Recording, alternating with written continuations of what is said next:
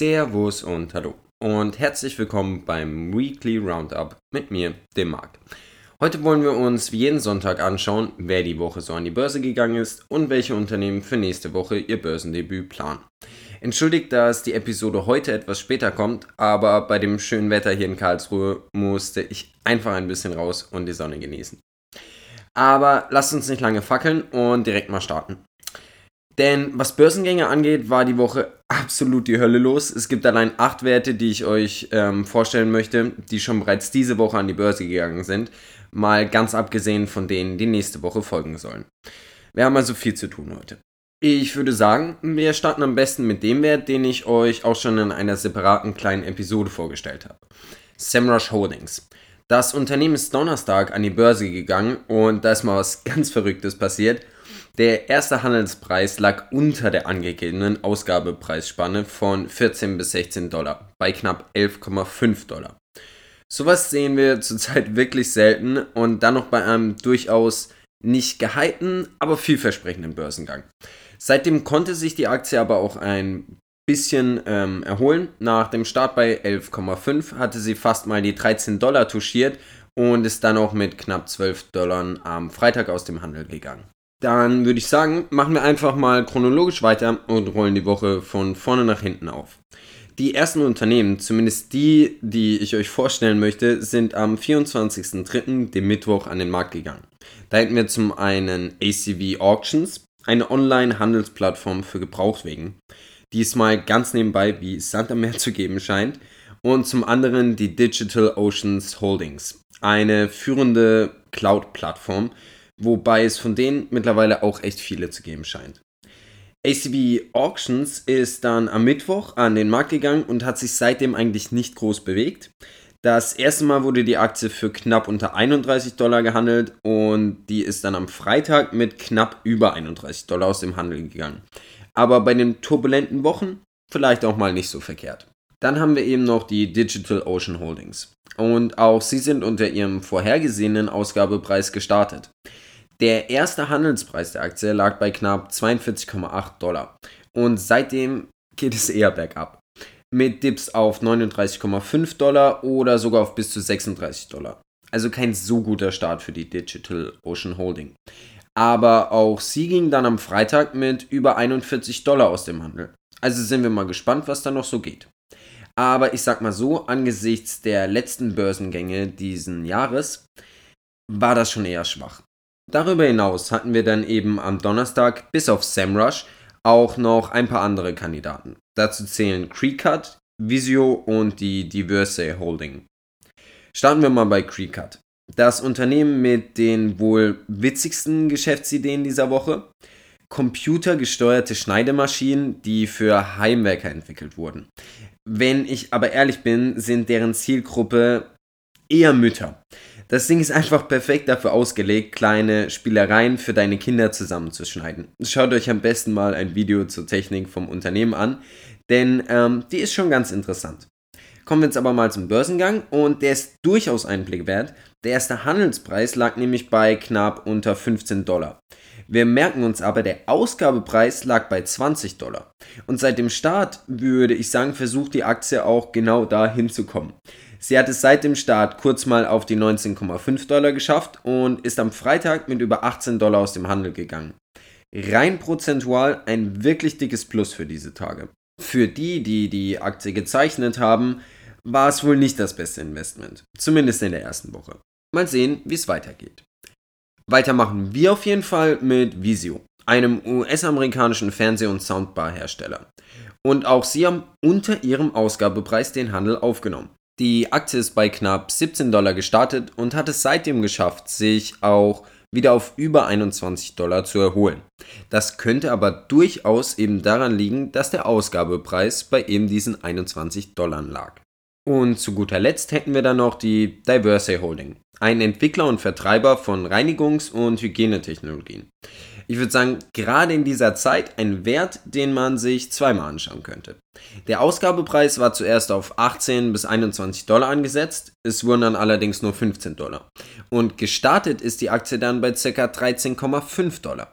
Also ein für diese Marktphase wirklich unglücklicher Börsengang. Aber auch sie hat es bis zum Freitag geschafft, sich wieder etwas zu berappeln und konnte mit ihren 15 Dollar aus dem Handel gehen. Kommen wir jetzt also zum letzten Tag der Woche, Freitag, und auch da waren ein paar spannende Jungs dabei. Als erstes hätten wir da Lyman Healthcare, eine Gesundheitsplattform für Senioren. Der Ausgabepreis für die Aktie lag bei 18 Dollar und circa da nahm sie dann auch den Handel auf und konnte bis auf einen kleinen Drop auf die 17 Dollar auch mit knapp über 18 Dollar aus dem Handel gehen. Als nächstes hätten wir da noch Design Therapeutics. Sie beschäftigen sich mit der Entwicklung neuartiger, niedermolekularer therapeutischer Kandidaten, sogenannter gengezielter Chimären. Und ich muss ganz ehrlich sagen, keine Ahnung, um was es da geht. Ist eben Biotech und wie so oft hat keiner wirklich Plan, was sie machen. Der Börsengang war aber mehr als beeindruckend und einem wird klar, warum sich so viele Menschen von Biotechs mitreißen lassen. Auch wenn sie keine Ahnung haben, was eigentlich vor sich geht. Ausgabepreis lag bei 20 Dollar. Der erste Handelspreis dann bei 28 Dollar und seitdem stand die Aktie auch mal knapp unter den 50 Dollar. Sie ist dann für knapp 40 Dollar aus dem Handel gegangen. 100% mehr als der Ausgabepreis. Nicht, dass wir sowas noch nie gesehen hätten, nur wenn, dann ist auch nur im Normalfall schon der erste Handelspreis eine, ja, dementsprechend höher. Einfach nur wild. Anders kann ich das nicht beschreiben, aber genau wegen solchen Werten liebe ich das Game. Und damit kommen wir dann auch zum letzten Kandidaten für diese Woche, FredUp. Eine Online-Handelsplattform für Klamotten, vorzugsweise Secondhand. Zu diesem Wert wird es voraussichtlich sogar noch eine eigene Episode geben, da mich das Thema des Secondhand-Handels und die ganzen Markengeschichten dahinter wirklich triggern. Denn das ist so ein Laden, bei dem man dann auch gebrauchte Gucci-Taschen oder Louis V Geldbeutel holt ich behalte meine Meinung mal noch für mich, aber ich denke, man dürfte sie ungefähr raushören. Also auch hier wieder eine kranke Performance, vor allem wenn man sich mal vor Augen führt, dass es bei den letzten Werten wirklich nur um Freitag ging. Ausgabepreis waren 14 Dollar und die Aktie startete bereits bei knapp 18 Dollar in den Handel und ist mit über 20 Dollar Freitagabend aus dem Handel gegangen und wurde nachbörslich noch auf die über 22 Dollar gehandelt. Ich würde mal sagen, absolut kein schlechter Start für FredUp und nach so einem Start interessiert mich die Firma umso mehr. Ich denke, es wird also definitiv eine Folge zu FredUp geben. Seid gespannt.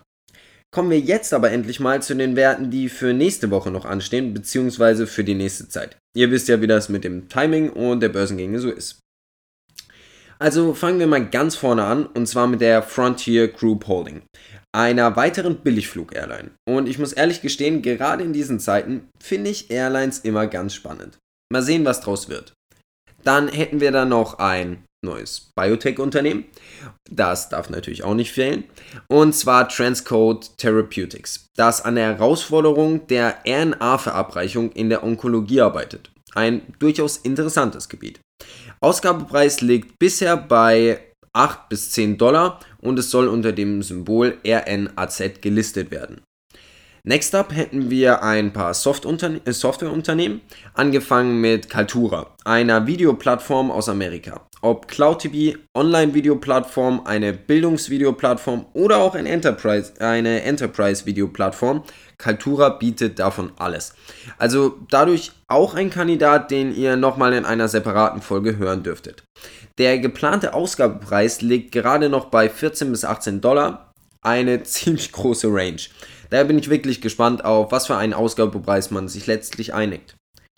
Dann hätten wir da im Bereich Software auch noch Coursera, ein US-amerikanisches Unternehmen, das sich auf die Bereitstellung von Online-Weiterbildungskursen spezialisiert hat und ich glaube, dazu muss ich aufgrund der aktuellen Lage auch nicht mehr so viel sagen. Es würde mich wirklich überraschen, wenn dieser Börsengang keine Aufmerksamkeit auf sich ziehen würde. Und bisher plant das Unternehmen mit einem Ausgabepreis von 30 bis 33 Dollar je Aktie. Und da muss ich sagen, aufgrund des Angebots für Online-Unterricht ist es einer der Werte, die ich mir auch nochmal persönlich sehr genau anschauen werde. Und zu guter Letzt, aber auch nur im Bereich Software, Ihr merkt schon, heute sind echt viele dabei. Die App Lovin Corporation. Eine der führenden Player, wenn es um die Vermarktung, Monetarisierung und Automatisierung von Apps geht. Ich persönlich bin, was die Monetarisierung von Apps angeht, gezeichnet. Ich sag mal so, ich habe wohl den ein oder anderen Euro zu viel in Apps oder Mobile Games gesteckt, so ehrlich bin ich. Aber dadurch weiß ich eben auch, wie aussichtsreich ein solcher Markt ist. Nur ob das Ganze moralisch vertretbar ist, ich finde, darüber könnte man heutzutage so langsam eine Diskussion führen, wenn man Apps nur noch runterlädt, um sich von irgendeiner Werbung berieseln zu lassen. Naja. Zu guter Letzt haben wir dann noch zwei richtig interessante Kandidaten, von denen ich euch einen auch schon vorgestellt habe, und zwar Coinbase. Zu Coinbase habe ich ja bereits alles Wichtige im dazugehörigen Podcast gesagt. Also, falls es euch interessieren sollte, einfach mal die Folge dazu abchecken. Aber es gibt bisher auch keine neuen Infos, was den IPO von Coinbase angeht. Ich halte euch aber natürlich auf dem Laufenden, falls es da was Neues geben sollte. Und ganz zum Schluss möchte ich euch noch ein Unternehmen vorstellen, von dem die meisten Leute wahrscheinlich einfach besser die Finger lassen sollten. Einem Rüstungsunternehmen. Leonardo DRS stellt Drohnen, Transportfahrzeuge und so wie ich das mitbekommen habe, auch Jets her. Die Internetseite ist aber, wie formuliere ich das höflich, eine absolute Frechheit. vor allem, wenn man sich vor Augen führt, dass hier mit den Gerätschaften Menschenleben gerettet oder auch genommen werden sollen. Ich möchte diese Firma daher keinem ans Herz legen, aber euch trotzdem darüber informieren, wer eben so an die Börse geht. Aber falls es euch interessiert, geht mal auf ihrer Homepage ähm, den Produktekatalog durch. Einfach nur krank. Sowieso könnt ihr, wenn euch einer der Werte interessieren sollte, auf unserer Website www.diespekulanten.de einen Blick auf unsere Börsengangliste 21 werfen und schauen, ob für euch etwas Spannendes dabei ist. Über die meisten der heute genannten Werte haben wir auch bereits Artikel verfasst und werden sie im Laufe der Woche schreiben. Also schaut vorbei. Damit war es das auch schon wieder für heute. Ich wünsche euch einen wunderschönen Sonntag und genießt das Wetter. Vielen Dank fürs Zuhören und ich hoffe, wir hören uns bald wieder.